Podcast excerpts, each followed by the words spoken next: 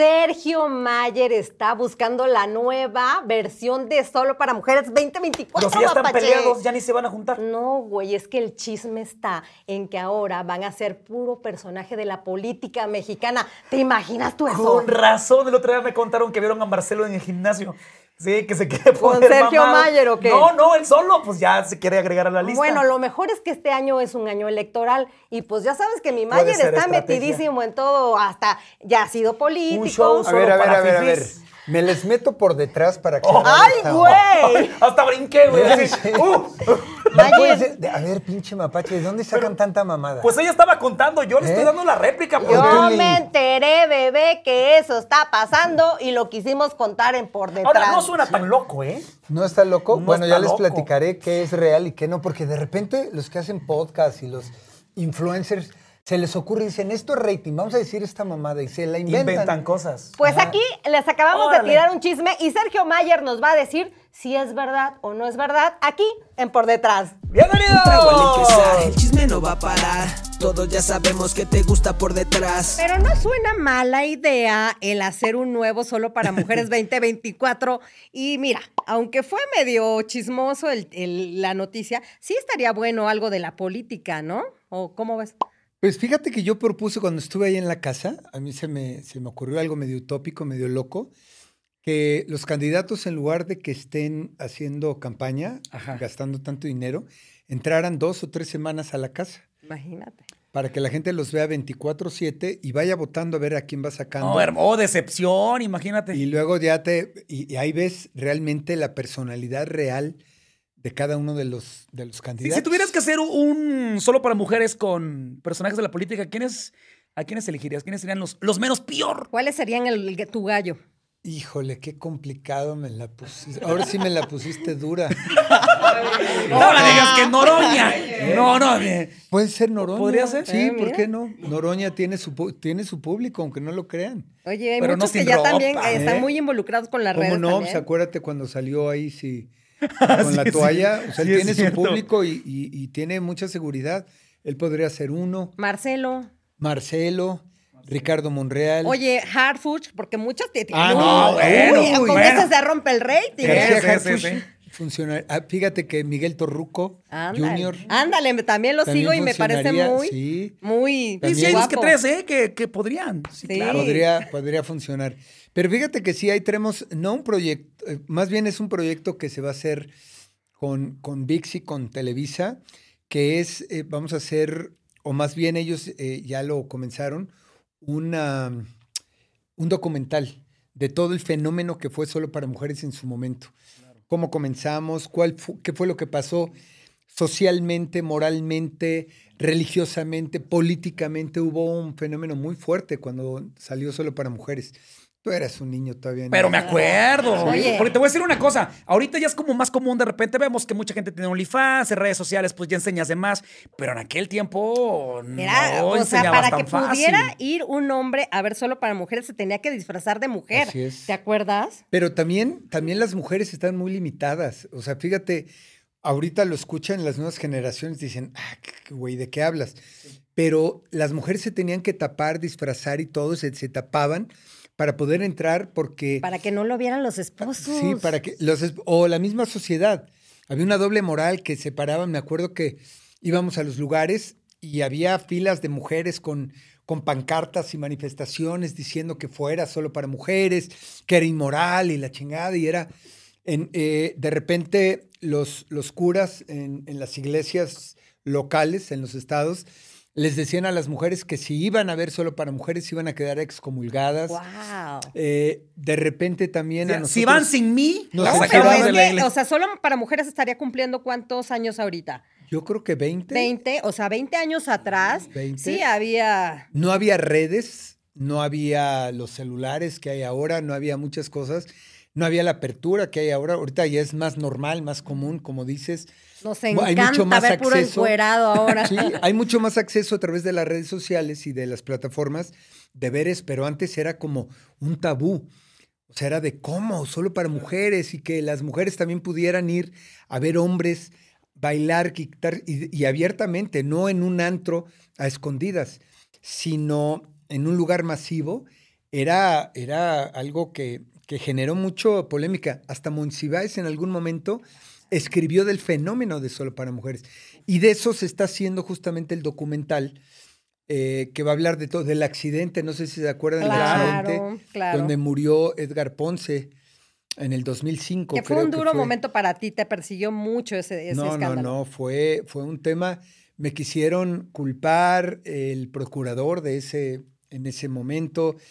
Eh, hubo muchas cosas, y incluso en mi libro hablo del accidente, hablo de qué pasó, quiénes, quiénes eran los que estaban produciendo, porque me cargaron todo a mí como productor de Solo para Mujeres. Claro, ahora sí que tenía que haber un culpable Sí, y ese pero- fue Sergio Maya. Pero había ahí un productor de televisión, había una televisora detrás, había muchas personas Involucradas, que- ¿no? involucradas y el que tuvo que afrontar y confrontar todo el desmadre fui yo. Eh, socialmente, este, políticamente y por supuesto en el juicio. Claro. Y bueno, finalmente salió todo bien, pero mm, ahí en el libro platico, eh, el libro se llama Entre el infierno y el éxito y en uno de los capítulos platico del accidente de Solo para Mujeres. Amigos, esto se pone súper chismoso y ahorita les vamos a enseñar el libro de Sergio Mayer que ya está a la venta, pero por supuesto quisimos traerte un integrante que podría ser, si pudiera haber otro show de solo para mujeres, un buen prospecto. ¡Ah, el chacal! ¿Qué pasa, Mira. el chacal, señoras y señores? Para aflojar Ay, por Dios detrás, que el chacal, mire. ¿Tu calificación, Sergio Mayer, para el chacal? Pues pasa, o más bien tú tienes que calificarlo. No, mi tú como yo ya lo tengo bien productor. calificado al chacal, ¿eh? Ya, sí. Ya, eh, ¿qué crees que, que- que- crees que hizo el casting? Eh, ah, pues este cabrón. Ah. Yo le puse 10. ¿Sí? ¿Hiciste el casting por detrás? Oigan, detrás, ¿sí? nuestro chacal entrando ahorita, que sí está bastante bien formadito, ¿verdad? Ah, pasa, pasa la ¿Qué prueba. toma, Sergio? Tráenos unas bebidas, chacal, para que nuestro Chacal, querido por favor. Sergio afloje, porque para aflojar por detrás, Sí. Hay que beber. Hay que beber, chupar. hay Oye, que Sergio, chupar. hay tanto de qué hablar y creo que lo que dura el podcast no nos va a alcanzar, hermano. Pero Pues vámonos, vámonos con todo. por el principio. Vámonos. Naces un 21 de mayo en la Ciudad de México. 21 de mayo en la Ciudad de México, así es. Gracias, papá. ¿De- o sea, ¿En qué. Regálenme agüita sin hielo, ¿no? Ah. Yo sin hielo. Va, Así, va, sí. va. hielito, ok. Dale. Este, 21 de mayo del 66, tengo, ya voy a cumplir 58 años, eh, bien vividos. Sí, sí, Eh, eso sí. Y, y- y me encanta decir mi edad porque la disfruto mucho. Y, y sí, en la Ciudad de México nací en Iztapalapa, esa es cosa, es algo que no toda la gente sabe. Nací en, en la colonia San Lorenzo Chicoténcatl, en una colonia de escasos, muy escasos recursos, esa es la verdad. Este, y, y de allá vengo de, de Iztapalapa. Ahora sí que de Zapalapa para el para mundo. el mundo. Oye, pero no vienes de familia de artistas. Cero, cero, ni de artistas, ni de gente de dinero, ni mucho menos. Al contrario, de una familia de muy escasos recursos. Mi papá, para sacarnos adelante, él fue carnicero, estibador, eh, jefe de seguridad. Nos fuimos a Estados Unidos de, de indocumentados Ah, y luego nos, nos agarró la migra y nos deportaron. O sea, tengo una historia de vida muy parecida a miles y millones de historias de, de mexicanas y mexicanos que luchan por sacar adelante a sus familias. Y esa es la historia de mis padres. ¿Qué edad tenías justo cuando pasa lo, lo de la deportación? O sea, ¿cómo vive fuimos cuando Sergio yo tenía ese momento? cinco años. Cinco años. Creo que nos deportaron cuando yo tenía siete. Y, y ya nos, es parte de nuestra historia, de, de ir a buscar una mejor condición de vida. Regresamos, yo, luego nos fuimos a estudiar, eh, pues a mí me quedaba muy cerca la calzada Ignacio Zaragoza y tomaba mi camión enfrente de la, de la, el Cerro del Peñón para ir a estudiar a Texcoco. Entonces yo hice mi secundaria en Texcoco, en unas, y yo estudié toda mi vida en, en colegios de gobierno. Ok.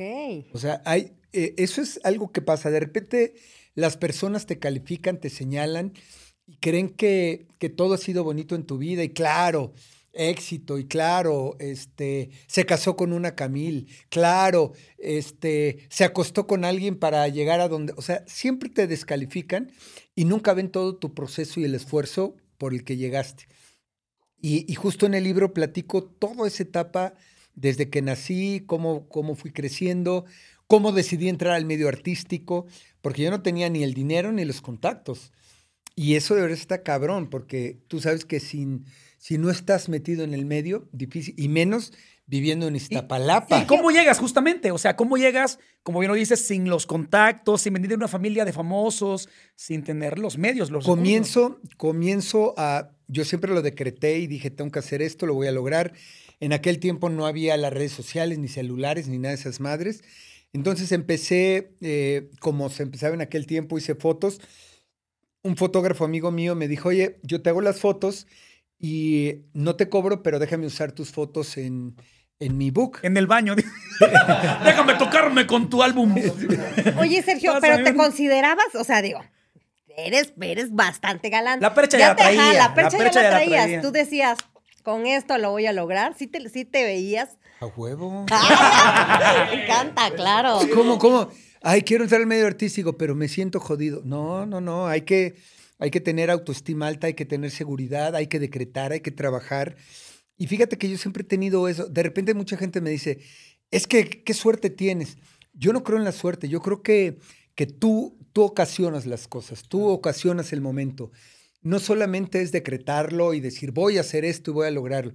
Si no lo trabajas y si no estás todos los días buscándolo y haciéndolo, si no voy y hago las fotos, si no empiezo a llevar, yo me acuerdo que tomaba mis camiones para ir a la zona rosa y llevar mi book era una... El Sí, book antes era una, eran, eran unas eran cartulinas, car- ¿no? cartulinas enormes de este tamaño, tu portafolio lo llevaba a, los, a las este, agencias de modelos y yo no tenía la estatura para ser modelo. O sea, porque tienes que ser por lo menos de 1,80 para arriba. Y yo llego al 1,71, 1,72 si acaso. Yo decía, híjole, cabrón, pero, pero yo tenía la actitud. Entonces de repente llegaba un casting y puro cabrón de 1,90, galanes argentinos, colombianos, de todo, españoles y la chingada. Pero yo tenía la actitud de decir, ni madres. Y me ponía ahí, hacía, la ropa me quedaba grande, pues yo me la ajustaba, me la ponía y todo. Te entiendo. Y Porque jalaba. naciste con estilo. Pues es que lo generas. Y jalaba y me decían, se queda. Aunque la ropa no me quedara, aunque, au- pero era la actitud. Y, llegaban los galanes, mamados, altotes y todos, y eran pinches nenotes. Pero la actitud es lo que me, lo que me Claro. llevó. Y te voy a decir una cosa, tuve muchos, muchos fracasos y muchos este, puertazos. Y, y dije, no lo voy a permitir, yo tengo que seguir adelante. Y de ahí se me abrió una oportunidad para ir a Televisa porque me encantaba el baile. Yo siempre aprendí las cosas de manera natural, orgánica. Yo nunca tuve la oportunidad de tener clases ni de actuación, ni de canto, ni de baile, ni de ni madres. Entonces yo observaba mucho. Decía, ay, güey, así se hace el paso, ok. Y de repente me hablan en Televisa para hacer un, un programa allá. Y resulta que, que dije, chingón, voy. Y, ahí entré y era puro bailarín profesional. En aquel tiempo estaba Flashdance de moda, una película que este, y todos los bailarines con sus calentones hasta acá arriba y sus, Sus- mallitas, se les veían sus, los huevotes, ya este, sabes. Estas cosas en la cabeza, Sí, y todos la, así. la banda. Y es- agarraron la pierna y la estiraban y, y hasta Claro. acá por ahí. Y yo decía, no mames, y, y voy a bailar con estos güeyes. Pero ponían la coreografía, yo ponía atención Te la y, y me rapidísimo y me ponían a mí hasta adelante. No tenía la técnica, no tenía el estilo de un bailarín porque no tenía yo el, el pero lo hacía. Y eso empezó a generar que, que llamara la atención.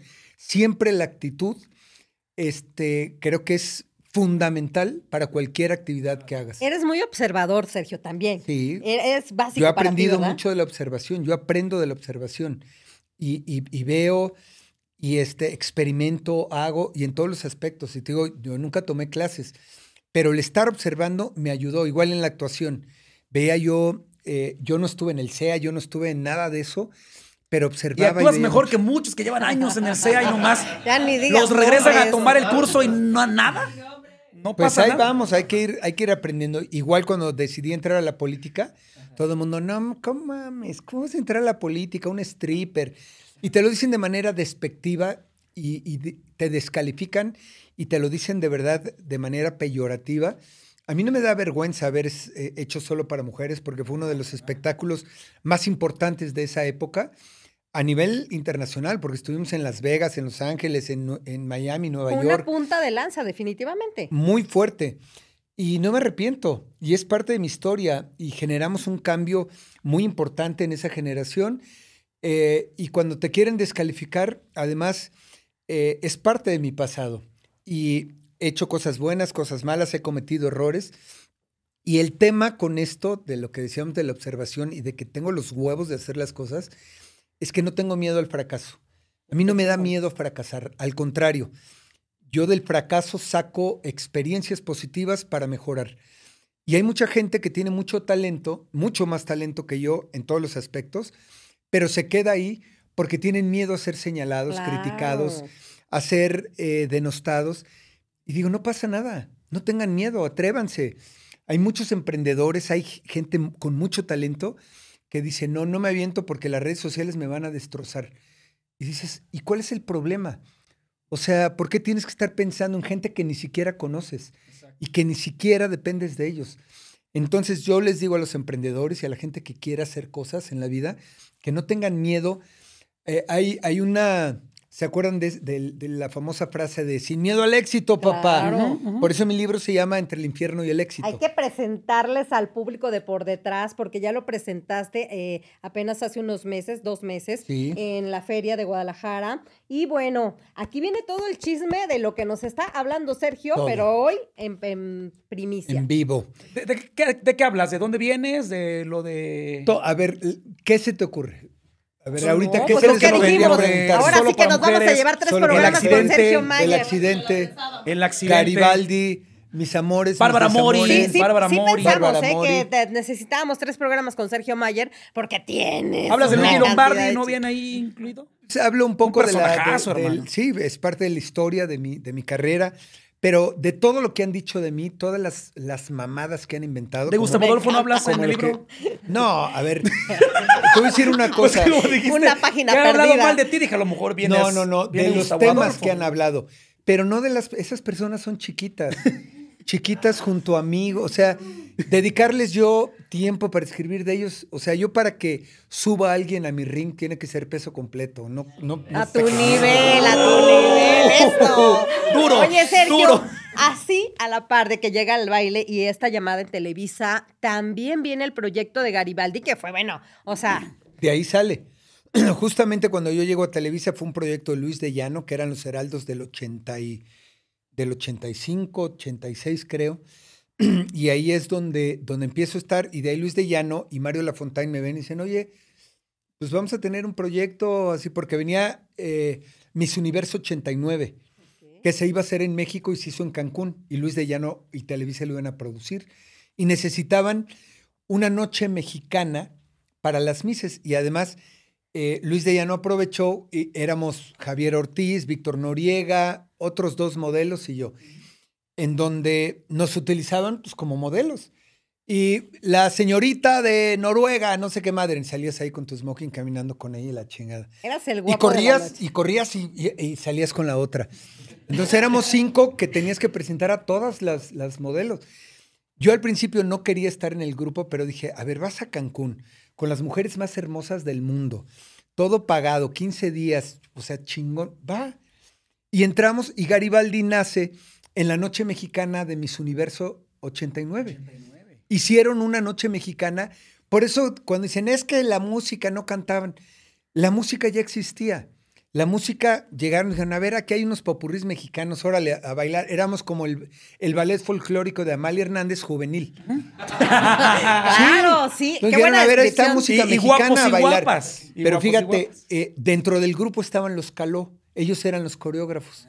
Y bailaron también con nosotros. De la Mira, colegiala. Eso, eso no lo sabía. Ellos que fueron los coreógrafos inicialmente. Claudio y, y las... Ah, fueron Andrés y, y Gerardo. Ok. Y ellos nos montaban las coreografías.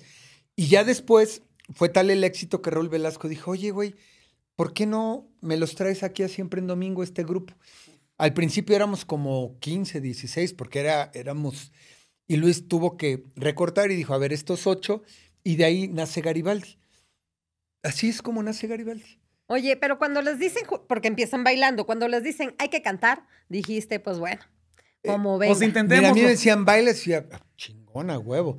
Cantas, puta, como Pavarotti. Yo siempre, es lo que te digo, o sea, y La empezamos, seguridad. empezamos a mimetizar las canciones. Nos las aprendimos tanto que de verdad un día cuando estuvimos en España, en Sevilla, Sevilla 92, en una de las plazas más importantes, la Plaza Sony, yo creo que habría ahí unas 15, 20 mil personas. Llegó el productor de Garibaldi, el español, y nos escuchó, vio el show y todo fue un éxito tremendo.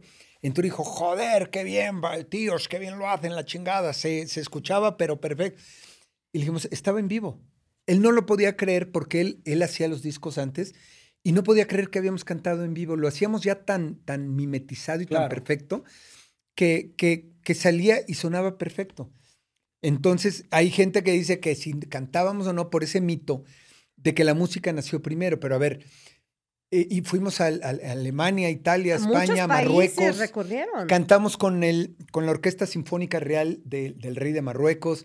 A ver, en, no puedes ir a Chile, a Viña del Mar, a la Quinta Vergara, a cantar con playback. Pues claro. Y tenemos dos gaviotas de plata, de hecho yo tengo una. No cualquier artista internacional tiene gaviota de plata. Sí, ¿no? Porque ahí no No. gustas y te abuchean Oye, te abuchean y te bajan. Oye, Sergio, Claro. tu relación con los eh, compañeros en ese tiempo de Garibaldi, porque eran varios, ¿no? Y de repente Ocho. convivir Ocho. tanto tiempo, te convives más con ellos que con tu propia familia. sí. Debe ser también complicado, ¿no? Pleitos Es igual o que siempre, agarrones. como hermanos, como lo acabas de decir. Pleitos, diferencias, y te- terminas haciendo parejas, porque convives todo el tiempo con ellos y terminas en pareja. eh, y hay de todo. ¿A ¿Alguien se le subió en algún momento? ¿Alguien que tuvieran que aterrizarlo Sí. entre todos? En algún momento, como grupo, no. Pero cuando alguien empezó medio a, a despegar y todo, sí. Este, cuando empiezan a hacer novela y los empiezan a hablar de otros lados. Pero, pero creo que el fenómeno de Garibaldi fue que, que nos mantuvimos muy unidos, muy juntos. Y hubo de todo, y de ahí salieron parejas. eh, se casaron Pati y Javier. Claro. Yo me casé con Luisa Fernanda, que duramos un mes casados. Oye, Un mes- ¿por, qué un tan, mes. por, por qué tan A ver, corto? siete años juntos. Siete años juntos nos casamos. Y un mes. Ahora, ¿quieren saber por qué? Compren, Compren el libro. libro. ¡Ay! Compren el libro. No, y te Oye, preguntaba de si alguien se le subió porque hace un par, les tengo chisme. ¿Qué creen? Bueno, pues fue Pati Manterola al programa de Banda Max. De hecho, Marie Claire lo platicó también en la Casa de los Famosos. Ajá. No nos dijo ni hola. Ni buenas tardes, ni nada. Y de repente teníamos una sección que es como una escuelita, como la de Cero en Conducta, se cuenta. Ajá. Y acomodan las sillitas de la escuela y le, la producción le dijo, oye, pues pásale para que participes con los conductores. Iba a promocionar un nuevo sencillo. Y dijo que no, que ella ya no, ya no estaba para esas cosas, entonces no quiso participar, ni, ni se despidió, ni sal, na- nada. Dije, no, pues a lo mejor siempre ha sido así, o no sé si de repente se le subió. o- Yo por eso te pregunto. Hace dos minutos, Sergio acaba de decir que ya de cuando los empezaron a llamar, empezaron a tener otro tipo de conducta, ¿no? Este, cada quien es responsable de sus actos y de su carrera. Este, ¿Y qué te puedo decir yo? Eh, yo creo que ella tuvo buen- grandes oportunidades en, en- en algún momento porque la lanzaron con todo y telenovelas, disco, todo, y, y ella sabe lo que ha hecho con su carrera y cómo se comporta y todo. Yo no puedo decir nada porque hablar mal de ellos o de alguno de ellos es hablar mal de mí. Yo creo que los hechos hablan de cada uno de nosotros y bueno, tú eres el que está haciendo esos comentarios. No, porque Oye. lo vi, o sea, yo. Sergio, Ah, tú lo viviste. amarra Eso es importante. No, Sí, tú claro, lo viviste. claro, Sí. viviste. Entonces tú estás dando esa, esa Tu opinión. y es Ahora, pero tienes importante. toda la razón, o sea, está guapísima, tiene talento, creo que sí es, le falta como que explotar más, pero con esas actitudes, pues no está chido. Pero bueno, Le ya, falta, ya. pero ya a estas alturas, pues ya, ¿qué te, o sea, güey, Ya que le vas le ¿has falta estado- explotar cuando tienes 20 años, ya ahorita, ya qué hacemos, ya ahorita tenemos que mantenernos, ya. Ahora ¿no? que sobrevivir. Ha pasado un fenómeno bastante interesante con Garibaldi, porque bueno. Oigan, así- pregúntenme cosas cabronas, ¿eh? Sí. Sí, sí, sí. Sí, O sea, sí, no te, no vámonos- te detengas. Vámonos a cosas porque, No te detengas. porque al, rat- al ratito vamos a decir, chin, ya se fue el tiempo y no hablamos Sí, de claro. Sí. Oye, Váyanse con todo. a- a- algo muy importante. Garibaldi fue un fenómeno también en su momento. Sí. Y luego la gente, en, hace a lo mejor 5 o 10 años, empezaron a, a comentar las malas letras de Garibaldi, que no aportaban la música. Pero tú en este momento ves y vas a cualquier lugar y siguen poniendo la música de Garibaldi. Se volvió a ser famosa como ahorita las redes están retomando todo. Y cuando estuve en la casa de los famosos, de alguna manera se volvió otra vez a- con la música también de Garibaldi y todo. Pero a ver, Garibaldi nunca, nunca quiso, o el concepto de Garibaldi no era que su música transformara y te llegara al fondo y analizaras, Claro. ay, esta letra me llega. No, no, no. Pues no. Fiesta, reventón, desmadre. Taco de ojo. Baila, taco de ojo. O sea, cumplió con su y cometido. baja, claro. Y, y hasta la fecha, después de 20, casi 30 años, la gente sigue bailando la ventanita, la bolita, que te la pongo, los medleys. O sea, cumplió con su cometido. O sea, tampoco era de vamos a hacer letra profunda para que crear conciencia en la humanidad y la... No, o sea, que no mamen. O- Oye, Sergio, ahorita que tocas el tema de la Casa de los Famosos, fue un fenómeno, algo que no se había visto en la televisión desde hace mucho tiempo, porque ahora con redes sociales es cada vez más difícil que un programa de tele tenga tanto rating. Eso fue un fenómeno, un trancazo.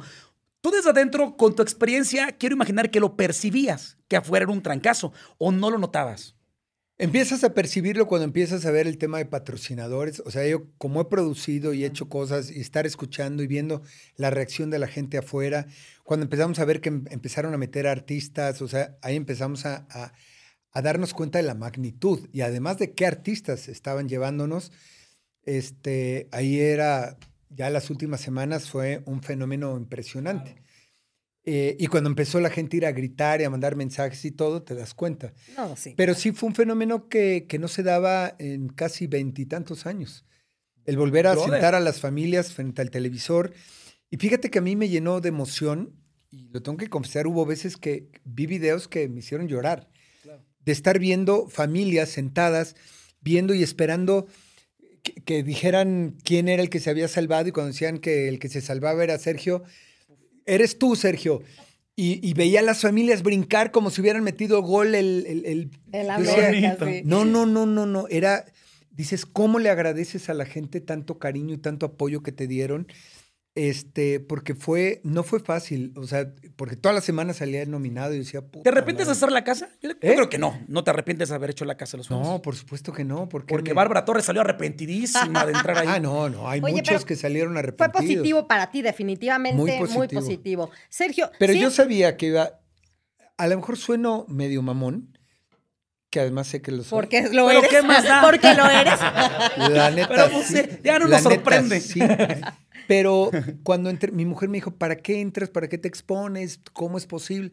Le dije, mira, no te preocupes, va a pasar esto, esto, esto, voy a llegar a la final. Este, por supuesto que mi objetivo era ganar. Eh, pasaron ciertas circunstancias que entiendo, pero le dije, voy a llegar a la final, no te preocupes. Y voy a lograr esto, esto, esto. Se lo dije a mi mujer.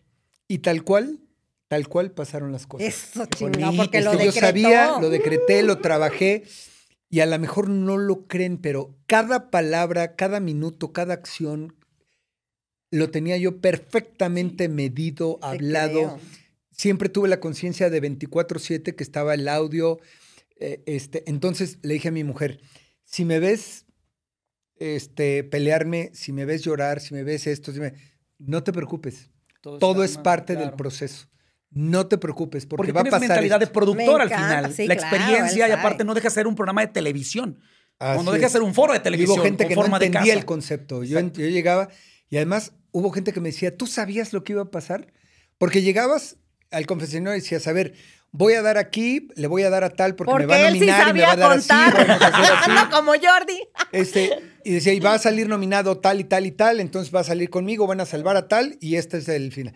Y así salían las cosas. Estratega. Me decían, ¿cómo sabías que te iban a nominar? ¿Cómo sabías que ibas a salir tal? ¿Cómo que se iban a salvar? Pues observando, la observación, viendo, observando la gente, aprendiendo. Y, y esa era parte de mi estrategia. Oye, Sergio, y te convertiste, perdón, en el, en el líder del Team Infierno, pero también en algún momento creo que en el líder de la, en el líder de la casa. Y de repente en redes sociales mucha gente te tachaba de una persona controladora. ¿Tú te consideras controlador? A huevo. Sí, completamente. Por supuesto. Sí, ver, porque si controlabas puedes- ahí todo el pero pedo, ¿qué pues yo es- te veía. Pero a ver, ¿a qué le llamas controlador? ¿A No. liderear? Sí. Eh, Cuando decían, ahora hubo mucha gente que salió y sacaron videos de, incluso con la música de Gloria Trevi, de con los ojos cerrados. y, decía, puta, porque decían, es que a, a todos controla y a todo mundo manipula. Y decían, que me manipule. Oye, pero aparte a ti te encanta hablar de eso. A ti te encanta hablar de cómo tú mueves las cosas. Porque tú eres la mano que mece la A cola. ver, ¿por qué voy a decir? Y, y lo, lo digo, desde antes yo sabía lo que iba a hacer. Yo entré con un objetivo, así estuve. Eh, hay una gran diferencia cuando tú entras, hay personas que entran con un personaje y no puedes mantener un personaje más de Tanto tiempo. 24 horas, dos, tres días, porque tu personalidad sale, la personalidad es más Real. fuerte que el personaje. Claro. Y de repente detonas cosas. y Yo llegué a detonarles para que tiraran sus personajes. Y desde que llegué la misma noche les dije, porque todos, ay, qué hermosa experiencia. ¡Hurra! Somos hermanos. Positive, Y ¿no? les dije, no mamen, yo no vengo a ser amigos, los voy a traer jodidos, los voy a joder mentalmente y, los voy- y todos, pinche ma-". Y eso hizo que me nominaran luego, luego. ¿Sabes qué Pero me yo encanta sabía de ti, que me iban a nominar. Claro. Dije, me vale madres, no vengo a ser amigos y te voy a chingar, ¿eh? O sea, yo soy frontal. Te voy a reventar emocionalmente y mentalmente, ¿ok? Pero este es un juego. Este es- pero se los dije de frente. Yo jamás anduve por las espaldas y a todos y a cada uno le dije, te voy a chingar. Y me los chingué. Oye, a mí, a mí no me pueden encanta. decir que fui, poncho. Me no pueden decir ser- que fui traicionero, que fui, que fui hipócrita, que fui cabrón. Lidia fue, fue bastante Oye, eres manipulador. Sí, a huevo, pero yo te- les dije, oigan, soy manipulador y los voy a chingar. Y llegaba y les decía yo cosas para detonarlos y reventaban. Y decía, ya lo logré, chingón, vas a salir nominada. A ver tú, ¿qué pedo? Y empezaba yo a ver. Llegaba y les decía, a ver, este güey está nominado, aprendan a cocinar porque este cabrón se va mañana. Claro. no mames, este Oye, mucha pendejo que-". víctima también ahí, pero me encantó que sacaste a las víctimas. Tú jamás te has victimizado. Cero, al contrario, al contrario. Y si ustedes observan, yo jamás pedí el voto. Yo nunca dije, voten por mí, sálvenme, ay, raza. Cero, cero. Yo decía, estoy nominado, órale, va. Si, si la estoy cagando, sáquenme. Es más, yo decía lo contrario. A ver, si estoy haciendo algo mal y la estoy cagando y estoy haciéndole daño a mi familia o a alguien aquí adentro, sáquenme. Yo nunca pedía que me salvaran. Yo decía, si la estoy cagando o estoy haciéndole daño a alguien, sáquenme. Oye, además- bastante diferente también de lo que pasó en Estados Unidos. Las ganadoras o los ganadores en Estados Unidos eran lo que mencionaba hace rato, más víctimas, y aquí era todo lo contrario. Aquí era gente muy directa, gente muy frontal, estrategas, líderes. Aquí no había rollitos ahí de víctimas. Ahora yo fui el antagónico, fue el que fue a detonar. y siempre eh, en las novelas, en las historias, el antagónico nunca gana, eso es evidente. O sea, yo tenía muy claro mi objetivo. O sea, y no era victimizarse, hubo quien se victimizó en muchas cosas, en muchos aspectos. Hombres. ay. Este, yo no iba a victimizarme, yo iba a lo que, y, y si me sacaban, salía, pero iba yo a salir con la frente en alto y no sumiso, ni mucho menos. Pero dentro de la casa ya también con tu buen ojo de productor, tú ya también sabías que iba a ganar Wendy Guevara. Nos Ya dimos la cuenta. veías venir. Sí, sí, sí. Hubo muchas cosas que, que fueron evidentes, con temas de patrocinadores, de historias, de todo. No podías dentro de la casa decirlo o hacerlo evidente, porque era, era ir en contra de la producción. Pero había cosas que decías, o sea, era todo estaba cargado y decías, pues ya, güey, está bien. Eh, fue una gran creadora de contenido, la verdad, Wendy, mis respetos eh, con, con lo que generó de contenido. Eh, Mis por- respetos, qué huevotes de la gente. Sí, porque No, pero fíjate que ella, de alguna manera, no jugó. Ella, ella fue, de Ella hecho, fue le daba ella. miedo salir nominada. Ella decía, no, no quiero hablar de eso, no quiero estrategias, a mí no me metan. Ella fue a generar, es muy buena creando contenido y es muy buena, es, es una genio de la comunicación. es, sí es. Y eso es lo que ella hizo. Pero el juego de la casa es el juego. Yo fui a jugar, yo fui a hacer estrategia, yo fui a no a generar contenido, sino a hacer estrategia para ir viendo cómo se movían las fichas. Hubo unos que salieron favorecidos, otros que no, pero sí era evidente muchas cosas y ella misma lo ha dicho. De repente ella empezó incluso a tener contacto y comunicación con gente del exterior. Y dijimos, Órale. ah, cabrón, pues esto no estaba. Normal. No está en el, Eh, claro. En el guion. en No el en guion, las ¿verdad? Pero reglas. bueno, de- y, y ya. Y lo respetas porque yo creo que fue un cambio muy importante el hecho de que ella ganara. Creo que lo ganó bien este, por todo lo que generó y yo me siento satisfecho con el trabajo que hice y punto. Oye, pero Oye. están peleados o no, perdón, están peleados o no, porque de repente se dice en redes sociales que una vez saliendo de la casa que tú de repente no has querido como convivir mucho, pero tampoco eran amigos, o sea, tú fuiste a jugar. Yo fui a jugar, hice estrategia, creamos el Team Infierno, nos apoyamos, nos cuidamos, hicimos un gran equipo. Fíjate lo cabrón que fue el Team Infierno, que rebasó la casa de los famosos. Llegó un momento en que era la casa del, Del, del Team infierno. Infierno, claro. O sea, la gente no hablaba de la casa de los famosos, hablaba del Team Infierno. Y los imitaban y te- se Entonces fue- como ustedes. Rebasó todas las expectativas y ese era el objetivo y Bueno, lo logramos. Pero, de se, negro llevan, porque pero ¿se llevan o no se llevan bien ahorita, Nos llevamos bien, estamos en un chat todos. Nos escribimos, eh, nos decimos, nos burlamos, nos seguimos. Ay, ¡Feliz año! Ay, qué bonito. 2024.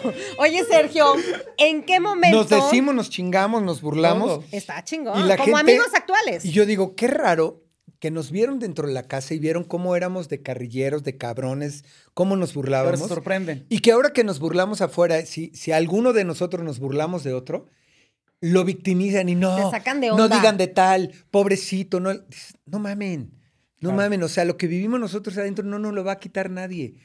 Y las fans de repente se vuelven tóxicas cuidando y defendiendo a su... Y dices, cálmense, somos, somos hermanos. Y son, son ellas las que generan ese conflicto, de que empiezan a atacar y a decir, tú, ¿por qué ya no le hablas a fulano? Tú, ¿por qué ya no dijiste esto? ¿Por qué, por qué volteaste de lado cuando estaba la- de tu lado derecho? Dices, no mamen.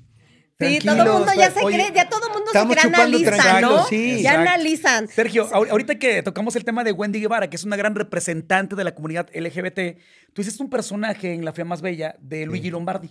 El personaje fue tan grande y en ese, en ese tiempo causó, fue una sensación, Fue de los primeros o el primer personaje de la comunidad LGBT. pero lo hiciste tan bien que la gente fuera de cuadro pensaba que eras gay. Mucha gente lo pensó. ¿Sabes qué Hasta pasa? tú lo dudaste o no. no, es cierto. Pero Sí puede, dudaste puede en ser algún que diga, "Ay, momento". pues no está tan mal. No, digo, duda, no lo dudas. digo. yo lo sé, yo lo sé. Tú lo sabes, el que es gay es Sí, gay. yo lo punto. sé. O sea, no, no es un tema de. ¿Por qué lo dices, Sergio? Yo lo sé. No, por- porque él tiene amigos, claro. No. Amigo. ¿Te No digo sé algo? por qué no. lo. Mira, además te voy a decir, fue en una etapa cuando me invitan a hacer Luigi Lombardi, Ajá. Rocio Campo, que tuvo esa visión maravillosa. Estaba yo en el momento más importante de mi carrera como con solo para mujeres. Entonces era yo el sex symbol, el macho, el, el- el macho alfa y la chingada. Y de repente me dice, es que tú quedas en este personaje porque hice el casting. Me dijeron, no, y puedes hacer el casting porque no vino una persona que lo iba a hacer. Y lo hice para apoyar a otra persona. Y le encantó. Entonces, pues yo traía la imagen del macho alfa y solo para mujeres y la chingada, el cuerpo y todo. Y de repente eh, te dan ese personaje. Era un reto bien cabrón. ¿Tú conocías el personaje de Betty la Fea, que bueno, era un- prácticamente un similar al tuyo? Nunca quise verlo. Sé que era un chavo, un chavo delgadito, peloncito, o sea, X, o sea, un gran actor, pero, pero físicamente sin, no tenía ninguna. Construiste tú de, de, de no, de hecho, de hecho yo pedí, yo construí, te puedo decir, y eso, eh, este, Sergio, Sergio Jiménez en paz descanse me permitió y también la productora Rosy. Yo les dije, depílenme la ceja. ¿Qué? Depílenme. Háganme aquí. Empecé yo, yo construí físicamente, yo escogí mi vestuario. Que metrosexual ya eras, ¿eh? Ah, metrosexual. Pero, pero eso de depilarte la ceja, hacerte la delgadita, me dejé la barba, empecé a hacer cosas, escogí mi ropa. Y el lenguaje de Luigi también lo implementé yo. El mimiski, el, el decirle a las chavas, porque imagínate, era un antagónico tan maravilloso, tan chingón. Si hoy saliera, dijeran, no, es que es un Contra misógeno porque claro. a las mujeres le- yo les decía, puta, pinche ornitorrinco bigotón. Sí. O sea, Y imagínate la decirle, sabemos, muchas. decirle a la protagonista, pinche ornitorrinco bigotón, estás horrenda, hazte para allá. Hoy Claro. diría, no mames, estás insultando a las mujeres. Esto, Claro. esto Ahorita es estarías bien cancelado, Sergio, ¿no? O sea, a todas les puse, les puse un apoyo, las veía, las analizaba y decía, puta, esta le voy a decir tal y a esta le voy a decir ¿Qué tal. Muy de la Niurka- a Niurka, comunidad, ¿cuál- a o Niurka, sea- ¿qué, qué- qué apodo le pusiste? Niurka, no me acuerdo, no, es que a cada una, a una le dije la jirafa, no sé qué cosa, a la otra la hipopótamo, a todos, eh, a- al ornitorrinco bigotón era la, la, La Betty. La, la vale. la, vale, este, pero decías, a ver, ¿cómo, aunque seas gay, ¿cómo podías agredir e insultar hacia las mujeres? Y él, no se me acerquen, pinches feas, o sea, entonces, y la gente lo aceptó Oye, y lo adoró. mucha- Hoy en día te dirían, no, no puedes faltarle al respeto porque estás agrediendo. Dices, güey, o sea, Oye, pero mucha, mucha porque- comunidad, mucha comunidad se identificó con Luigi. Sí. Y sembraste también muchas cositas por ahí que ellos implementaron por muchos años. Oye, y, y sí, fuera. sí, hubo muchas. Me invitaron y fíjate, hasta la fecha, hace un año o dos, fui rey de la comunidad LGTBTTI. Fui al desfile que me invitaron. Quiero mucho y respeto mucho a la comunidad. Eh, lucho por sus derechos, por la equidad, la igualdad, la inclusión. Eh, de hecho, mis hijas me han acompañado y hablo mucho con ellas de eso. Yo estoy convencido que son una comunidad divina, eh, que hay que apoyar y que tienen derechos. Tenemos una deuda histórica con ellos este, y que, que hay que trabajar independientemente de sus preferencias, aunque van saliendo cosas cada vez más. Tienes que cambiar el lenguaje, tienes que cambiar el lenguaje inclusivo y, y- y hay cosas que de repente dices, puta madre, ¿ahora, ahora qué? ¿Ahora qué? Este, y ya dices, ok, vamos adaptándonos. Pero yo crecí, yo soy, yo nací en el 66, yo crecí en la generación de los 70s, Claro. pri- 80s, donde ser macho era digno. Ser macho, los juegos de los niños era eh, puto el último. Y decías, no quiero ser puto, cabrón, y corrías. O vieja el último. Y decías, puta, vieja era despe- deci- ser mujer era como Claro. puta ma- Con esa mentalidad, y te caías y decía, levántese, cabrón, los hombres no lloran. Fíjate, yo lo dije en la casa, yo lloré más en la casa de los famosos que en mis últimos 20 años. ¿En qué momento transforma, transforma, Sergio, ese pensamiento de machista al que tienes ahora? Sí, empiezas a transformar porque las circunstancias, la vida, te tienes que ir adaptando y te das cuenta que ese chip, toda esa información que te metieron en tu, en tu chip está mal y lo tienes que resetear y tienes Claro. que empezar. Y cuando empiezo a tener hijas, mis hijas tienen 17 años, tengo una nieta de 6, tengo una con tus parejas, con todo, y empiezas a ver, dices, güey, esto no está bien. O sea, no está bien lo que me dijeron. Yo, yo tengo derecho a llorar, tengo derecho a expresar. Como hombre, no me hace ni más hombre ni menos hombre llorar.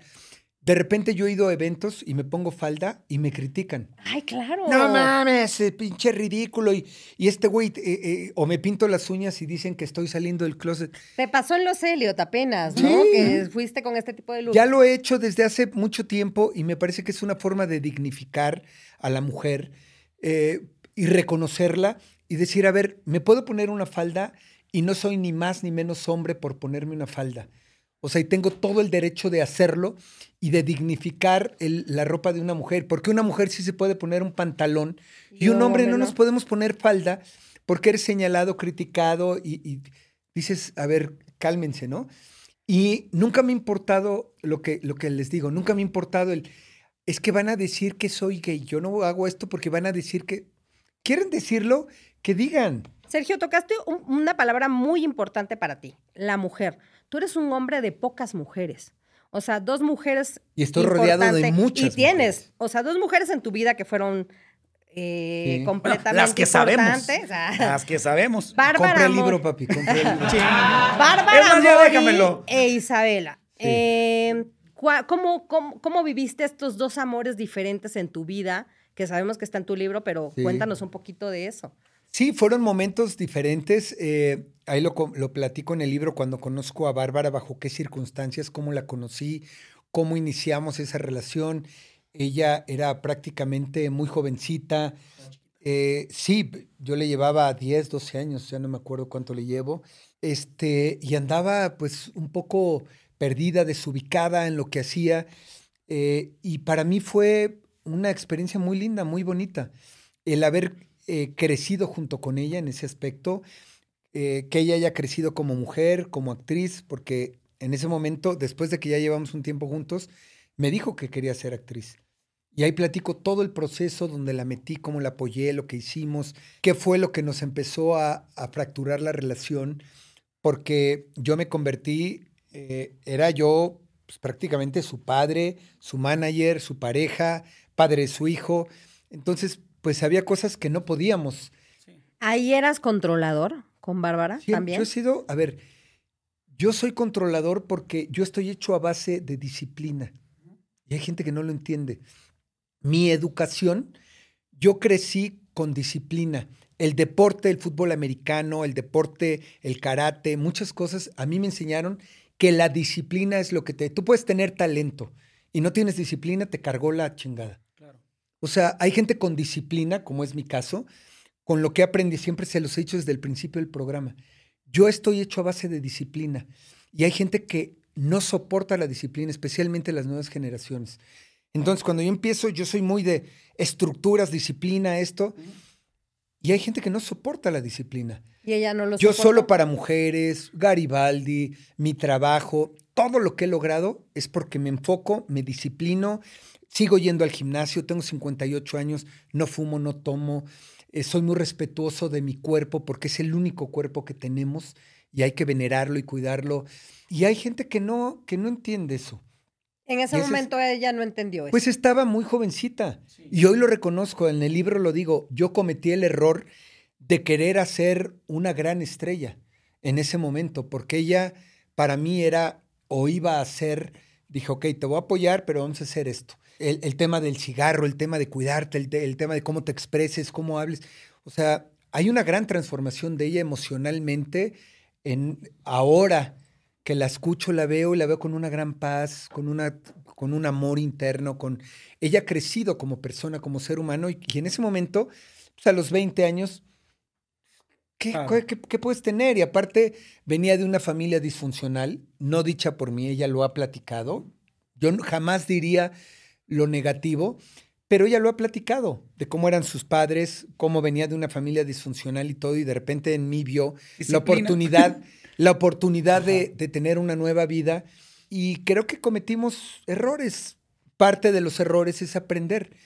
Eh, y así fue, y así pasó. Le tengo mucho cariño, mucho respeto, mucha admiración como actriz, como mujer, por lo que ha crecido. Y fue una gran experiencia. Y luego paso de ahí con Isabela, que fue, imagínate, ya llevo casi 20 años con ella. Y cuando empecé a andar con ella, ya sabes, lo- está dando braguetazo, claro, este güey. Yo decía, puta madre. Porque ya sabes, claro. Y yo les puedo decir que, que, que es, me saqué la lotería con ella como mujer, no económicamente, porque hay gente que Sí, es tan pendeja. Isabela, le mandamos un gente Hay abrazo. era gente que es tan de- pendeja que sigue pensando que juran que, que- que, claro, se sacó la lotería. Pues sí, Papá Camilo patrocinaba, ¿no? Yo les puedo decir, y lo digo en mi libro, que no tengo un florero en mi casa auspiciado por mi suegro. Que en paz descanse. Descanse, claro. Mi suegro me dio cariño, amor, comprensión a mi familia, a mis hijos. Siempre nos fue muy generoso de corazón, muy generoso también con, con- con cosas físicas, pero con mi familia. En mi libro platico, él jamás me abrió una sola puerta. Cero. O sea, y sería yo un malagradecido Sí, no lo dije. si me lo lo hubiera, dijeras, si me hubiera. Y mi mujer lo dice, a ver, mi papá jamás ayudó políticamente a mi marido, ni en ningún negocio, ¿eh? Por eso en mi libro platico que cuando yo hice la, la, la película de la dictadura perfecta, mi suegro era muy amigo del presidente en funciones, que era Enrique Peña. Mi suegro siempre fue pe- eh, eh, Priista. priista y peñista. Y de repente me dijo, es que no puedes hacer esta película porque es para golpear a. Enrique y, y me afecta a mí. Y le dije, híjole, te, la te estoy platicando para escuchar tu punto de vista, pero la decisión la voy a tomar yo. Y mi y hasta el suegro... copete te hiciste igualito, hermano. No, a ver, así lo tengo, güey. No mames. Pero como A que ver, te echaron no, más spray en la película. ¿Qué es lo peor? A mí no me caracterizaron intentó de... intervenir para que no sucediera Ah, también. no, mi mujer un día me habló llorando, me dijo, me habló mi papá, me dijo, no te confrontes con él. Por favor, si él te dice, porque mi suegro siempre fue muy patriarcal, muy controlador, como político, como padre, como todo, él era, eh, y él decía rojo y era rojo, y era, y de repente llega este pinche chamaco que, que, que empieza a irse por la derecha, a irse por la izquierda, sin, y él decía, yo creo que no debes hacerla, Sergito, porque dije, qué importante, para mí es muy importante tu opinión, Jaime, pero, pero yo lo voy a decidir. Y era de, ay, cabrón, o sea, no Porque estás ni me escuchándome. has abierto alguna Gracias a esto Claro. crees, Sergio, que se haya ganado, o sea, te ganaste el respeto de Claro. don Jaime. A ver, yo platico en esa historia como hubo una confrontación. Cuando todo el mundo habla de la confrontación con la familia, fue por eso. Hubo una confrontación donde yo dije, esta línea es de aquí para allá. Esta es mi familia, este es mi trabajo. Y, y fue un parteaguas entre la relación entre mi mujer y yo. Porque le dije, ya no dependes de tu papá. Toda la vida has dependido de él. Ahora eres, eres mi mujer, tenemos una historia, estás conmigo. O, o sigues con él o te vienes de este lado. Le dije, o me apoyas o aquí la paramos. Wow, qué O sea, fue un parteaguas donde yo le puse un. Porque ella llorando me dijo: Nadie le ha dicho a mi papá que, Que no. no. Le Pues dije, llegó el primero. Sí. Llegó el Entonces, primero. para la familia era de cómo. Y cuando yo le hablo, yo le hablo al secretario de gobernación en aquel tiempo que era Osorio Chong, le hablo y le digo: Yo lo conocí cuando era Garibaldi, hicimos buena amistad. Le dije: Me gustaría verte. Me aceptó, fui a verlo a su oficina particular y le dije: Vengo a pedirte tu consejo como amigo y tu opinión como secretario de gobernación. Aquí está esta película donde quieren que yo interprete a Enrique Peña Nieto o al presidente porque ni siquiera era No él. tenía nombre. No tenía nombre. Él vio las fotos dijo, no mames, qué impresión, qué bien. Me dijo, hazla. Y yo le dije, mi suegro me está pidiendo que no la haga por la relación que tiene con ustedes. Le dije, pero yo la quiero hacer y lo que tú me digas, me voy a... Y me dijo, hazla. No te preocupes, hazla, no hay ningún problema. Y, y eso, cuando mi suegro se enteró que fui a ver al, al secretario de Gobernación en aquel momento, también se, se molestó. O sea que le pusiste candela a Sí, esa no, ahí está en el libro donde No, platico pues con razón, todo. ni un florero te dejó en tu casa. Por- con razón. No, ni- y me ni dijo, un a ver. de flores. Fuimos a verlo, fui a verlo, le dije, vengo de ver. Sí, ya supe que fuiste. Y, y le dije, a ver, Jaime, quiero aclararte una cosa.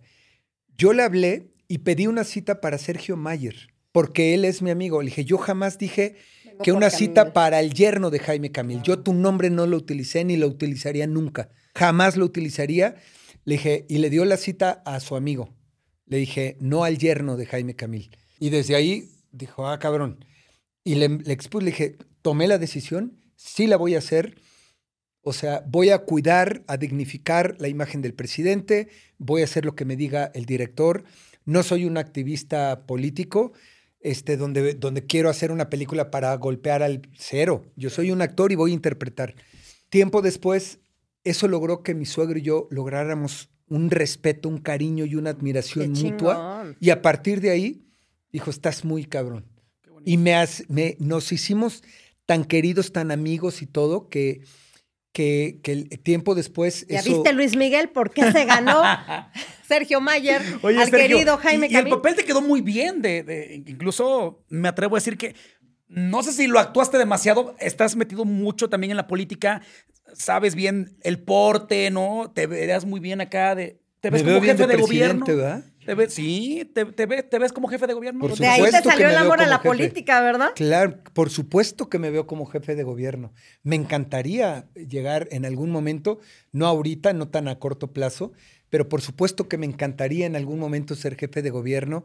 Sería uno de los, de los puestos más importantes que pudiera yo lograr políticamente. Y, y sé que tengo la capacidad de armar un equipo con estrategia, con gente capaz y demás, pero tengo mucho por hacer. ¿Qué tengo sería lo mucho primero que harías como jefe de gobierno? Digo, no, una cosa, lo primero que llegarías a cambiar. Lo si primero que haría es buscar una reconciliación social. Estamos muy divididos, estamos muy separados y creo que eso no ayuda ni favorece a México. Lo primero que yo haría es de, a ver, vénganse. O sea, todos somos importantes, todas las clases sociales, todos los niveles, todo. O sea, dejémonos de Lo polarizar. intentaste un poco en este paso que has Sí. tenido, ¿no? Por la De hecho, ese es mi, mi objetivo, independientemente de que sea yo o no, como persona, como ser humano, como mexicano, estoy comprometido con mi país y quiero lo mejor para México. Y desde, desde la trinchera que me permitan, voy a seguir, no necesito un puesto de representación popular para hacer algo por la gente.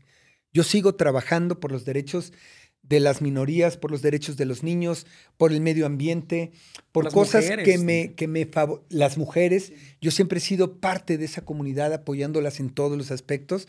Y cuando eres auténtico y tienes los huevos de decir las cosas, es cuando te señalan, te desacreditan, te inventan cosas.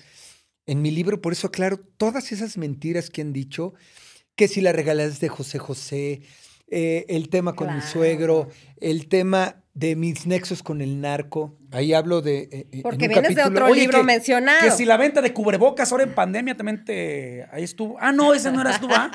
No, Oye, no. Sergio, te porque ando confundiendo. también te, No, pero te también estuve en en libro, eso. ¿no? También. Sí, también o no. Me han nombrado en muchos libros. Anabel Hernández.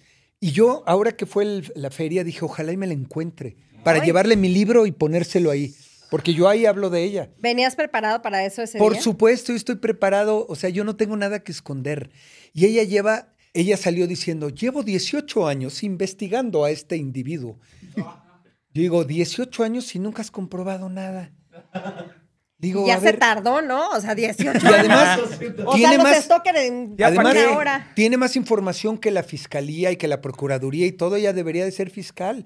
Porque ella tiene tanta información que debería dedicarse a eso. Ahora, ha hecho, yo la reconozco como periodista, ha hecho grandes Sí. investigaciones y eso le ha dado como que soberbia y se siente dueña de la verdad. Y lo digo aquí en este programa y lo he dicho en todos los demás. No es dueña de la verdad. Y eso de me lo dijo la prima del amigo de y aquí está un audio y que se escude en eso, este, Eso es muy TV Notas, ¿no? muy TV Notas. A ver, Es como el ella vende la- libros, se dedica a vender libros.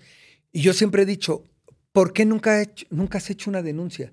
Si tienes tanta evidencia, me ha dicho que he lavado dinero, que he tenido nexos con el narco. Ah, en su último libro dice que soy proxeneta. Proxeneta es el que maneja mujeres.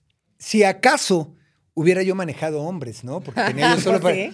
Pero que yo manejaba mujeres y que les llevaba mujeres a los narcos. Fíjate nada más Uno lo sábado, delicado y lo irresponsable. Sí, claro. Y digo, a ver, hoy día con las redes sociales, las fotos y todo, yo quiero que, que salga una sola mujer, una sola mujer que diga, Sergio este güey me manejaba. Claro. Aquí hay fotos, aquí hay...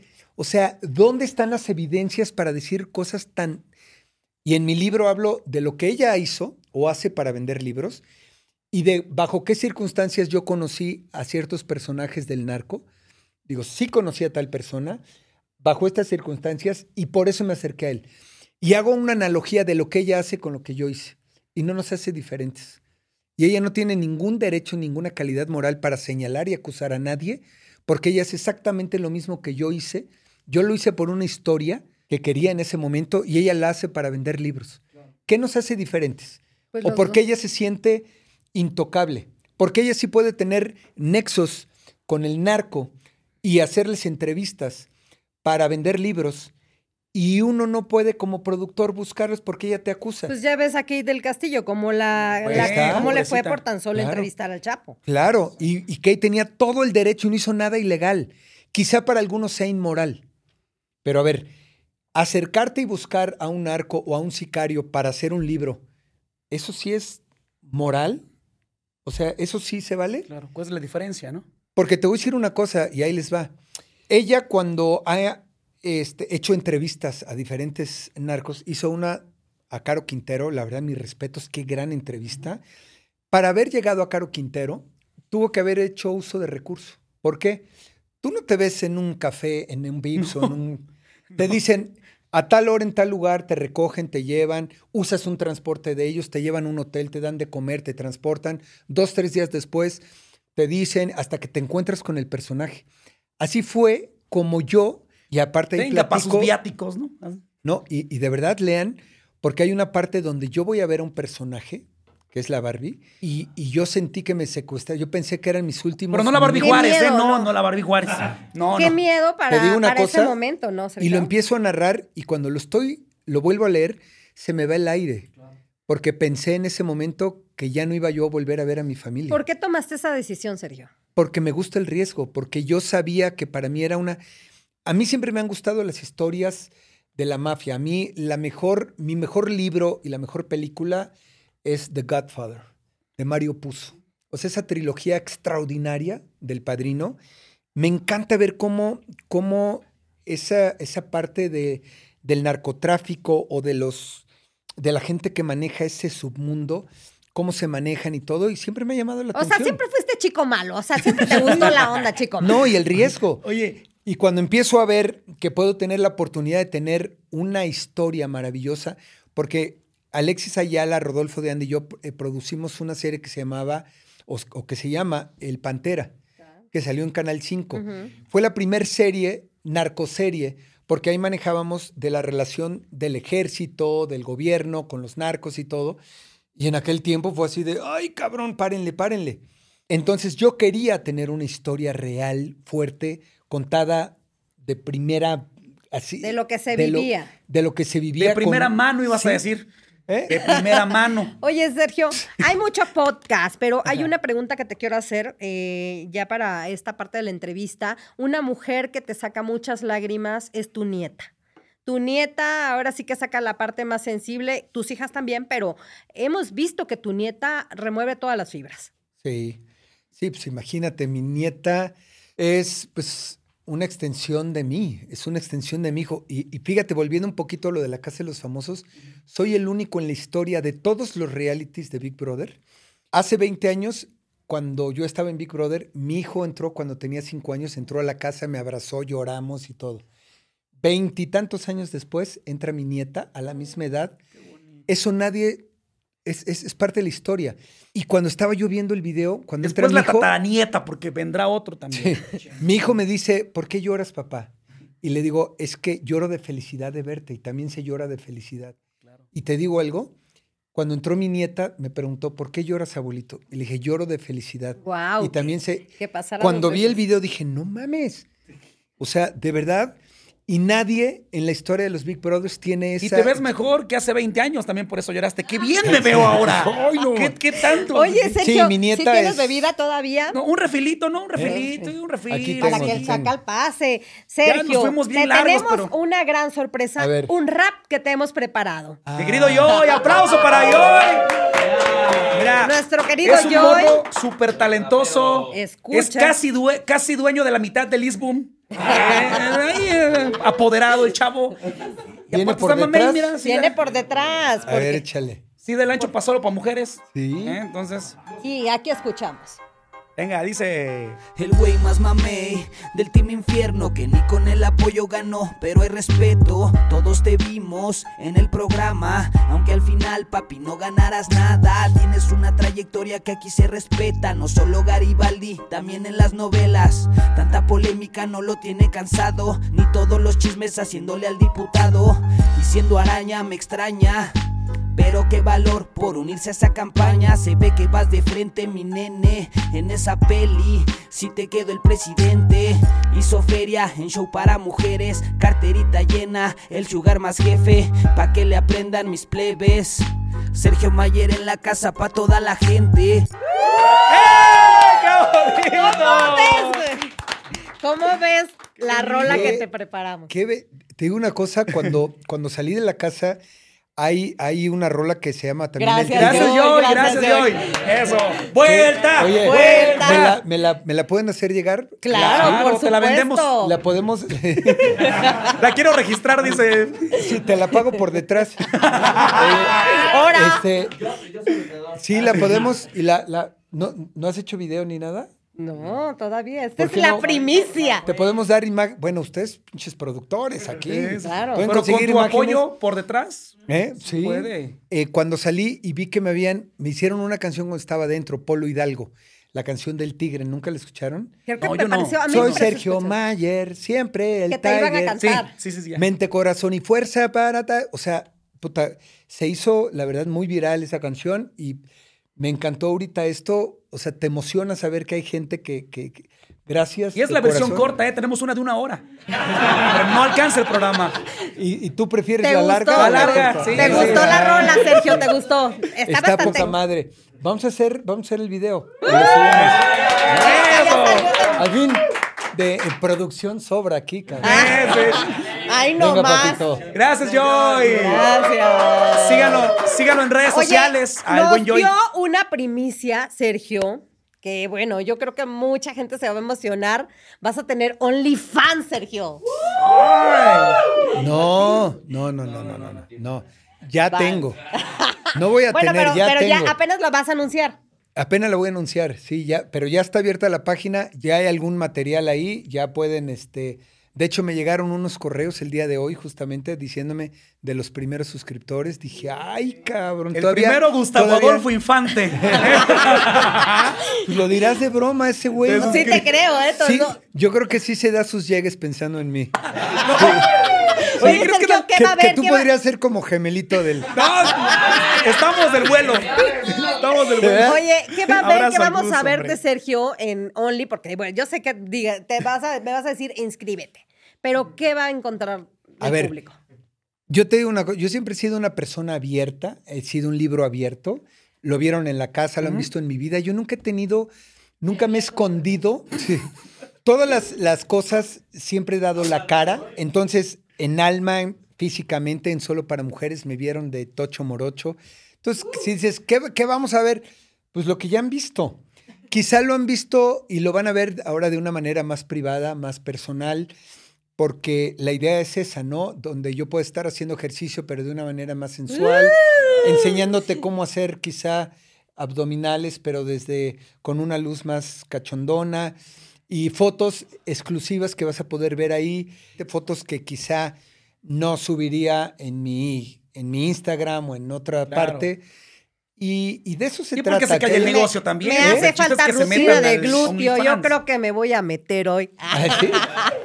Entonces, eh, yo creo que, que va a valer la pena por el tema de lo- del ejercicio, por el tema de las fotos especiales en exclusiva. Voy a hacer algunos videos. Mi mujer ya le pedí que me apoye, me ayude, porque ella tiene una creatividad. Ella es, es muy fina en todo lo que hace. Totalmente. Entonces ella me dice, no, no, no, la luz, el esto, y ponte y la bata y todo. Y ella como mujer me da esa perspectiva y yo le agradezco que, que me quiera apoyar en esto. Ya le dije que de repente usar sus manos también. en algunas- Claro.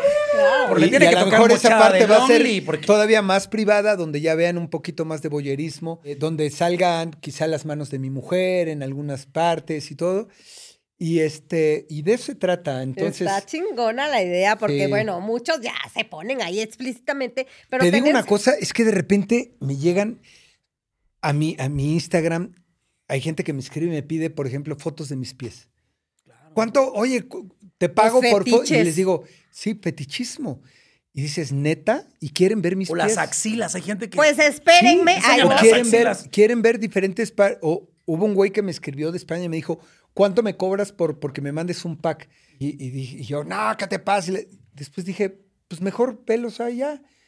Este, sí va a ser muy cuidado, muy fino, porque por obvias razones. Pero además, fíjate qué chingón, a mis 58 años, venir a hacer OnlyFans.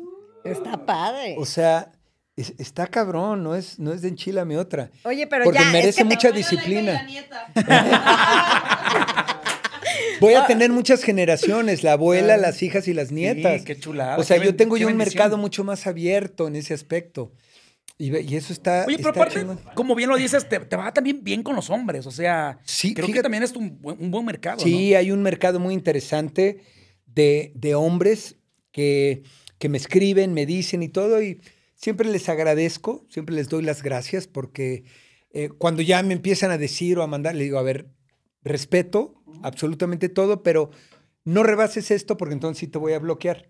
O sea, dime, me fascinas, me encantas, me da risa y les mando saludos, pero, pero no, o sea... Pero ya una foto del chicloso no me andes mandando. Porque... Oye, Claro. Sergio, ahora sí Claro. que no gallina, gallo hace buen caldo, Como tú ¿no? lo acabas de decir, exactamente. ¿Eh? Gallo hace buen caldo. Oye, pero me gustaría también preguntarte, de repente cuando salen este- este- estos temas, lo que decías de Anabel, hay muchos medios que, que rápido, ah, rápido lo retoman, que eres la nota de ocho, pero Sí. hay unos en específico que, que- que como que con más jiribilla, Sí. y, y no, no es, no es mentira ni secreto que hay, hay un pique con Gustavo Adolfo Infante. ¿Crees que en algún momento puedan hacer las paces? Porque también es cierto que del odio al amor hay un paso muy pequeñito, ¿eh? O sea... Fíjate que, que yo no tengo ningún problema con él. Él tiene. Es, es evidente que está complejado. Está complejado o enamorado, o a lo mejor dice, ¿por qué, ¿por qué tiene tantas cosas positivas él y yo no? En todos los aspectos. Envidia. En todos los aspectos. Porque te pones a verlo, dices, ay, pues entiendo, ¿no? ¿Por qué estás...? ¿A qué te O sea, refieres, Sergio? Yo lejos de tenerle No, coraje, le- tengo... cae bien el me, me- me da, me da un poco de lástima porque entiendo su situación. Digo, pues quizá yo sería igual, cabrón. Estaría resentido con la vida si, si, cada, si todos los días me veo al espejo así. La neta, yo Lo estaría... Lo bueno que Sergio, de no los estaría resentido y diría, "No hablando mames". porque aquí estamos dos. O sea, hasta las orejas de Cuitlacoche tiene, parece, parece lucha. Dices, güey, no mames, dime algo positivo. Entonces, a decir, ¿por qué este güey tiene todo? Porque hay algo que no te permiten en México, que es el éxito. El éxito no te lo permiten. No todos, ¿eh? No puedo generalizar. Pero gran parte. Y dices, ¿por qué este güey tiene familia? ¿Por qué está sano? ¿Por qué quiere, ser, quiere encuerarse en cuera? ¿Quiere tener familia? La tiene. Y además una familia divina, hermosa y sana. ¿Por qué quiere ser político y lo logra? ¿Por qué?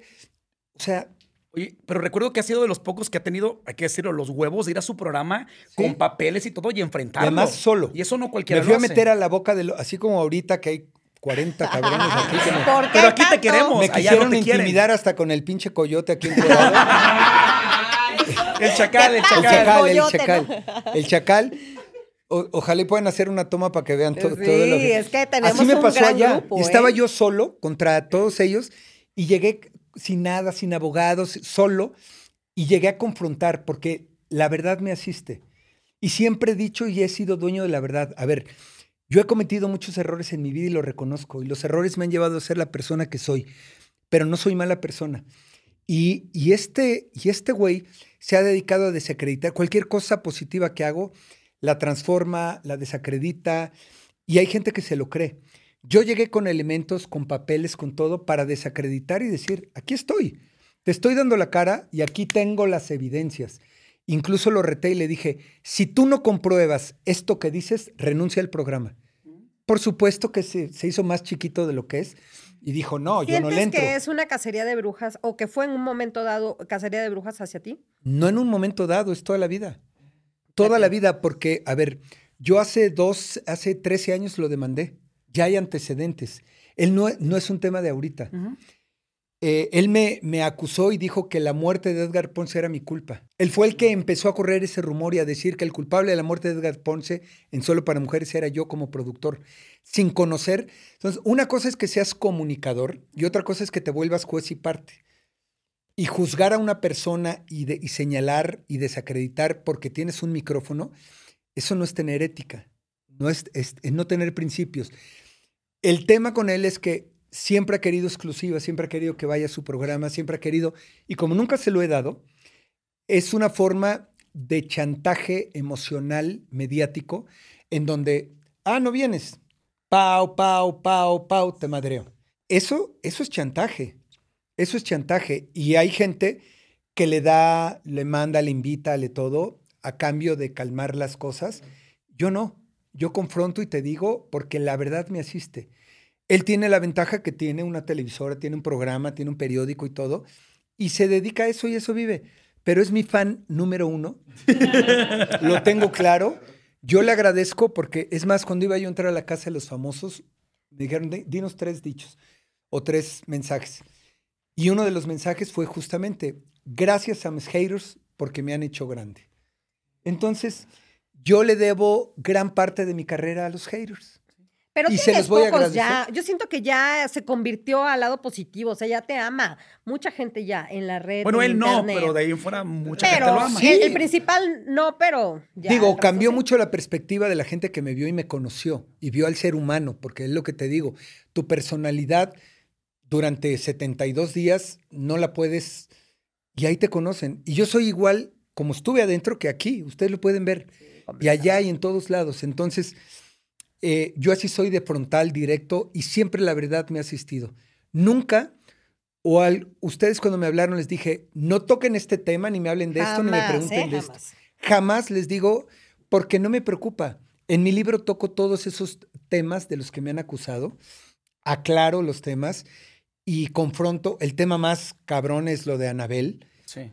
O sea, porque estamos hablando de un tema tan, tan crítico y tan delicado que pone en riesgo la integridad de mi vida y de mi familia al hacerme esas acusaciones. Pero tengo claro que lo que hace Anabel es un tema político. porque ella cuando expone su libro termina diciendo, y este es el tipo de políticos, no voten por él. Y casualmente cuando vienen elecciones es cuando saca los libros. Y no deja de, de golpear a Morena y de golpear eh, a García Harfush, a todos los que somos de Morena, pero a mí lleva años metiéndome en sus libros. Y lo, yo siempre invito a ver, y lo digo aquí, ¿por qué nunca ha habido una evidencia? ¿Por qué nadie, la fiscalía, la procuraduría, por qué nunca me han requerido? O sea, ¿cómo es posible que tú como periodista tengas más información que la fiscalía? ¿No les parece ilógico? Los nexos raros. A ver, si existe eso, además el Código Penal te dice que si tú sabes de un, de un acto ilícito y no haces la denuncia, te conviertes en cómplice. Yo invito a quien, a quien conozca de un acto ilícito de mi parte que presente las evidencias. Y lo digo en el libro. Anabel, presenta las evidencias. No videos y pendejadas, digo, audios o me dijo el amigo del primo del sicario. No, no, no, no. Presenta una evidencia, no hay una sola investigación en mi contra. Que mi nombre aparece en una carpeta, sí. Hay una carpeta de investigación donde aparecen muchos nombres de artistas y de famosos y ahí aparece mi nombre. Y yo pongo el número de carpeta ahí. Pero yo invito a cualquier periodista a que haga una investigación y que busquen si yo si hay una sola carpeta de investigación hacia mí. Claro. Entonces, eso es mi mayor prueba de decir aquí estoy. Aquí estoy. cara. O Cuando sea, dijeron que yo le robaba las regalías a José José porque tengo un canal de YouTube que cobra por él, o sea, ¿Cuánto a ver, lleva, en? YouTube, Dios mío, Ni Sarita en tanto. Es tan fácil buscar los canales. Busquen los canales Bueno, y dice nosotros quién. buscamos el canal de, Ser- de Sergio y de todos y no existen estos. O sea, yo, y, y dicen que, que una empresa mía lo firmó y que hay un contrato. Yo le dije, yo llevé y le dije, ah, porque según Gustavo, eh, la hija, la hijastra de José José, yo la hice firmar un convenio donde no podía hablar del tema. Le digo, oye, aquí está el documento, donde libero a ella y a cualquier persona que sepa de este tema para que hable. No especulen, aquí está el documento, te lo doy, dáselo a ella y dile que le autorizo a que hable del tema. Eso fue cuando fui al programa. ¿Qué fue? En Hace el- dos años, tres sí, En el años. 2022. Hasta ahorita, yo no he escuchado, porque se llama Monique, la hija. Hasta ahorita 2021, ¿no? no, no encuentro nadie, nadie se ha atrevido a decir, y siguen con ese tema, y siguen ahí soltándolo, y la gente lo sigue replicando. Yo digo, qué, qué, qué increíble, porque una verdad, digo, una mentira que se repite muchas Se veces, convierte en verdad. se convierte en verdad. Y eso es lo que han hecho con mi carrera, con mi vida, con muchas cosas. Oye, pero todos este, este tipo de escándalos te han ten- mantenido bien vigente, que no está chido, ¿no? O Sí, sea, no, no está chido, pero por eso les digo, gracias a mis haters que se dedican a estar hablando de mí, me hacen tendencia así por cualquier cosa.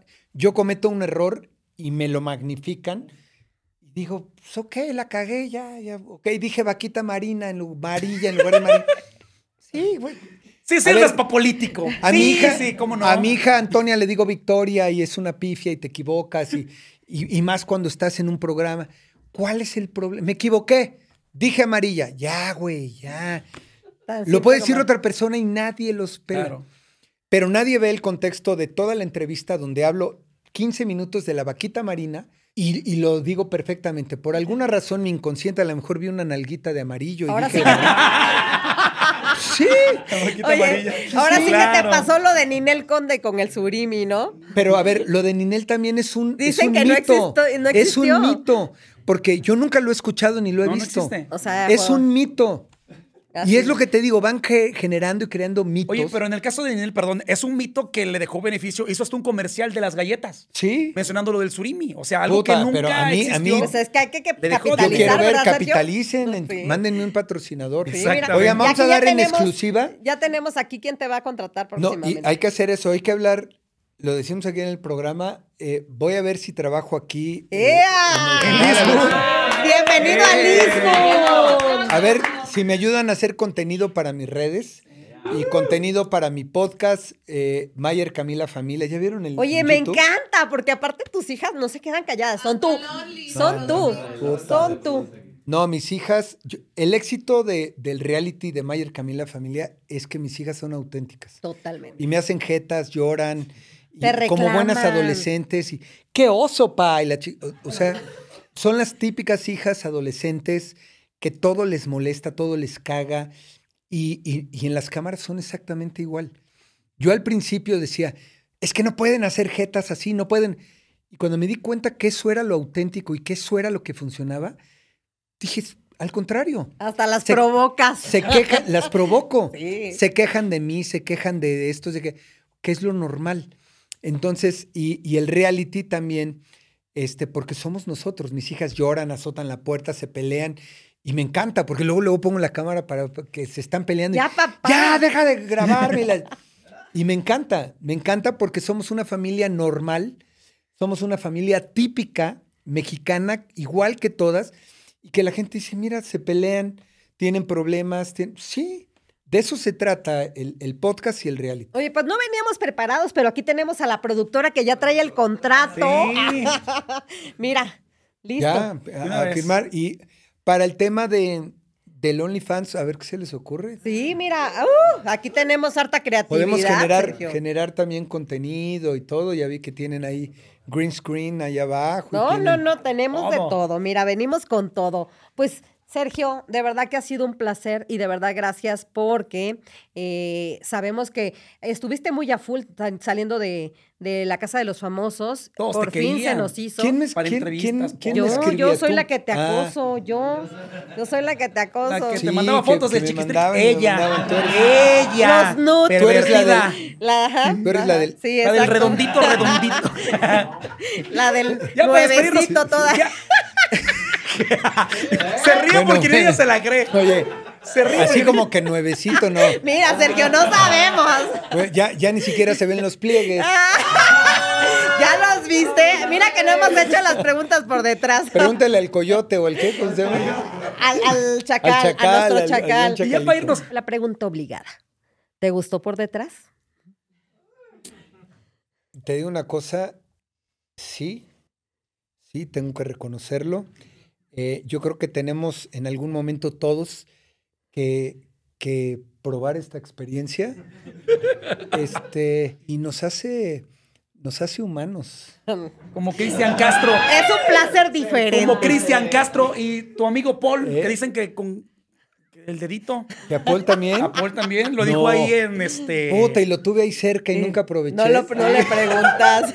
Está Qué genial. Oigan, y le recomiendo el libro. Cómprenlo. Este, ¿Ya está en hablo, todas las hablo de librerías? mis relaciones, hablo de dónde vengo, hablo de, de las, los mitos, verdades, realidades, de mis, mis relaciones con el narco, mis... ¿Qué más quieren? Por eso te decía, ¿No hablas ¿qué de Charlie? se te ocurre? También? No. Charlie es parte, parte de mi historia, por supuesto, eh, de mis amigos, cuando yo me separé, cuando me divorcié, este, fui engañado, fui, o sea, ¿Y como por qué fuiste engañado? Ah, pues, Ay, Lee ya, el libro. no. Lee el libro. No, no, ya no lo voy a ¿Se comprar acuerdan, porque ya me lo ¿se regaló. acuerdan que les dije que, que duró un mes mi matrimonio? Ah, ah, uh. ¡Ay, güey! Bueno, tenemos ¿Y que dónde lo descubriste? ¿Eh? ¿Dónde? Uy, hay, hay evidencias que ahora ya con la experiencia les puedo decir, en el podcast les voy a decir cómo detectar cuando te están poniendo el cuerno. Hay, hay manual.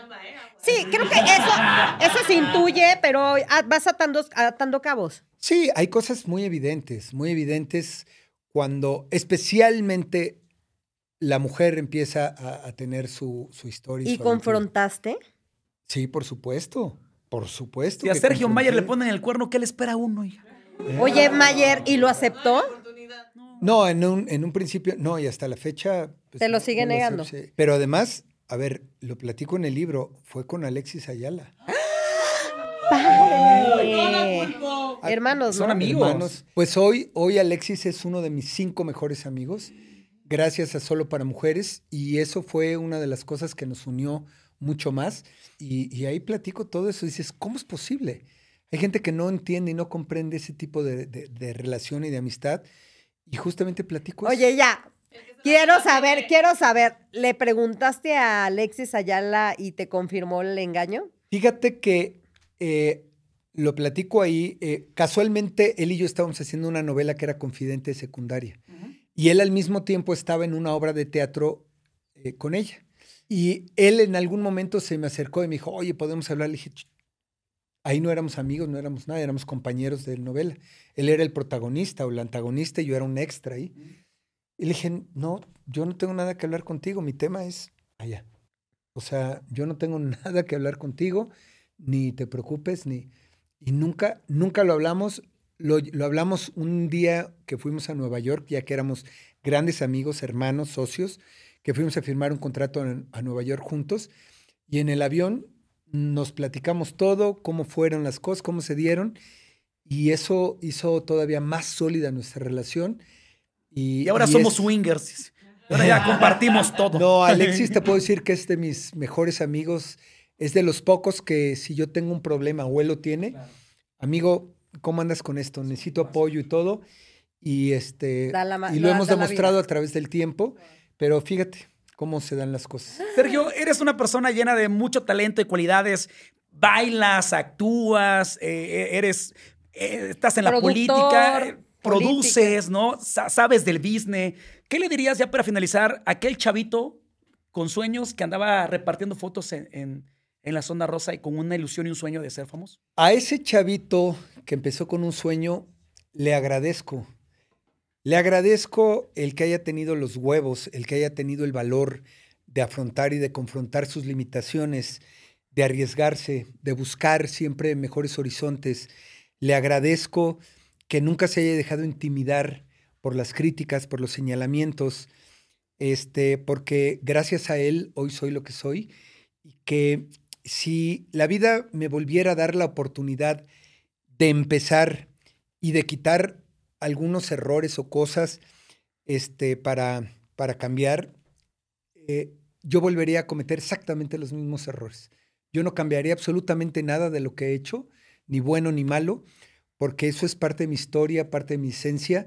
Y a ese, a ese jovencito que empezó con un sueño, este, hijo, es, es mi máximo, lo respeto, lo admiro y, este, y lo tengo que, que dignificar porque tiene que ver que el esfuerzo que hizo valió la pena. Qué chingón. Qué bonito. Bravo, Sergio. Vuelve pronto, Sergio. Vuelve Gracias, pronto. Sergio, por estar con nosotros. Gracias, Sergio.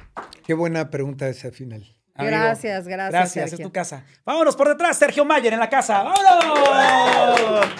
¡Puro Team Infierno, raza! En infierno.